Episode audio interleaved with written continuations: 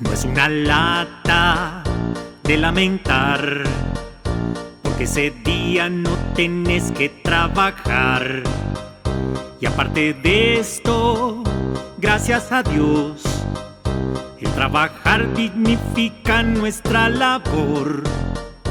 Primero en mayo, ya es habitual que en este día no hay jornada laboral hace tiempo, gracias a Dios, tenemos un día que honra nuestra labor.